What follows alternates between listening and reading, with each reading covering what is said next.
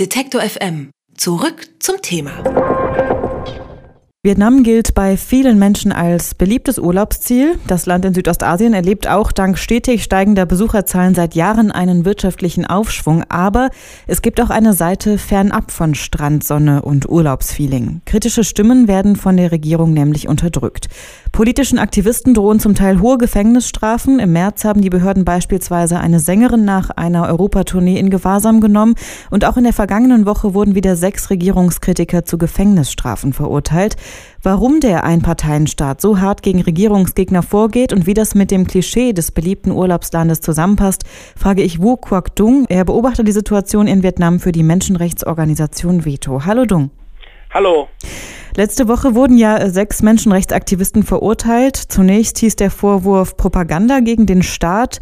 Im Urteil ist dann aber von einem Umsturzversuch die Rede. Wie ist es denn zu dieser ja äh, doch deutlichen Änderung gekommen? Das weiß man nie. Man weiß nur, dass die ähm, Staatsanwaltschaft plötzlich den Vorwurf von Propaganda äh, auf Umsturz der Regierung im Ende Juli 2017 äh, durchgeführt äh, hatte. Am Anfang wurden zwei Personen einmal der Rechtsanwalt äh, Nguyen Van Dai und seine Assistentin wegen Propaganda gegen den Staat verhaftet. Äh, als er auf dem Weg zu einem Treffen mit der EU-Delegation, die derzeit wegen einem Menschenrechtsdialog in Vietnam war. Er wurde dann 28 Monate lang ohne Prozess in Isolationshaft genommen. Das bedeutet, dass er keinen Kontakt mit seiner Familie und auch nicht mit seiner Ehefrau hatte.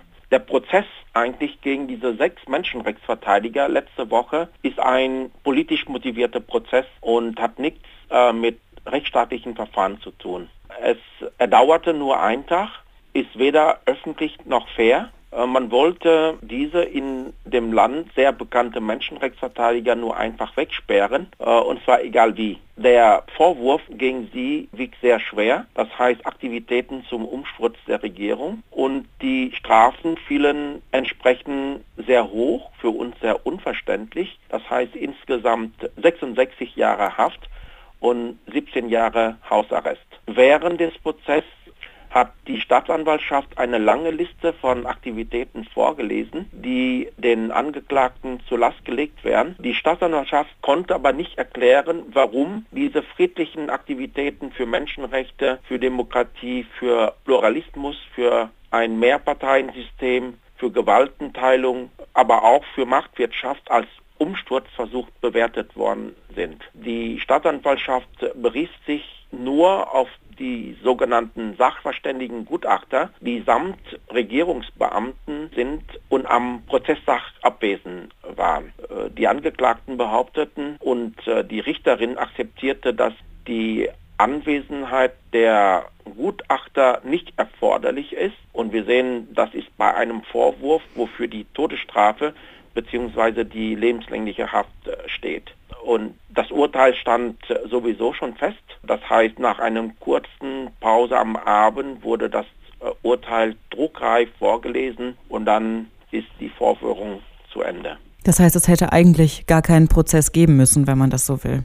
Ja, also das ist äh, ein Schauprozess, dass äh, die Leute zwar die Möglichkeit hatten zu sprechen, aber ihr Anliegen wurde nicht gehört. Also wir sehen an dem Beispiel, dass Gericht gar nicht daran interessiert äh, waren, die Gutachter äh, einzuladen oder äh, die Diskussion zwischen Anwälte, Angeklagten mit der Staatsanwaltschaft zuzulassen.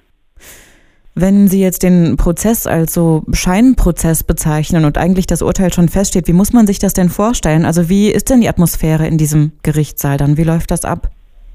Das Gerichtssaal war äh, auffällig klein, also circa 60 Quadratmeter und konnte gerade 30 Personen unterbringen. Und das in einem Prozess wegen Delikt gegen die nationale Sicherheit. Von jedem Angeklagten dürften nur ein engsten Verwandten an dem Prozess teilnehmen. Die Verwandten müssten zwei Tage lang kämpfen, bis das Gericht ihnen die Erlaubnis erteilte. Im Gerichtssaal mussten sie hinten sitzen und konnten nicht viel verstehen. Es gibt insgesamt vier Diplomaten in das Gericht äh, reingehen und sie dürften das Geschehen auf einem Bildschirm in einem Nebenraum verfolgen, wobei das Bild und der Ton ab und zu streiken. Zum Beispiel, wenn die Ehefrauen laut gegen das Urteil protestierten. Draußen wurden ein Dutzend Demonstranten verhaftet, andere kamen gar nicht aus ihrem Haus. Ich würde jetzt mal vermuten, in Europa denken die meisten Menschen nicht an Vietnam als Schauplatz von Menschenrechtsverletzungen, sondern eher an ja, ein beliebtes Urlaubsziel. Wie ist denn die politische Lage in Vietnam? Können Sie die kurz zusammenfassen? Vietnam ist ein totalitärer äh, kommunistischer Staat und gehört also zu den Ländern in Südostasien, die die Menschenrechte mit Füßen treten. Äh, wir zählen rund 130 Menschenrechtsverteidiger in der Haft die wegen ihres Einsatzes für das Recht auf äh, Pressefreiheit, Meinungsfreiheit, Versammlungsfreiheit, Vereinigungsfreiheit und Religionsfreiheit und in der letzten Zeit vermehrt auch wegen Umweltschutz und Gründung von Gewerkschaften bis zu, äh, zur lebenslänglichen Haft verurteilt wurden. In Vietnam wird man schon verhaftet, wenn man dasselbe Ziel, aber einen anderen Weg als der Weg der allein regierende kommunistische Partei verfolgt. Wenn einer politisch verfolgt ist, dann muss er damit rechnen, dass er, wie in dem genannten Beispiel, bis zu 28 Monaten ohne Gerichtsverhandlung in Isolationshaft genommen wird. In diesem Fallbeispiel haben wir auch gesehen, dass einige Anwälte erst eine Woche vor dem Prozess Zugang zu den Gerichtsakten und Mandanten haben. Sie haben es eben auch schon angesprochen, in Vietnam gibt es nach wie vor die Todesstrafe und die Regierung scheint mehr und mehr irgendwie die Daumenschrauben gegenüber Kritikern anzuziehen.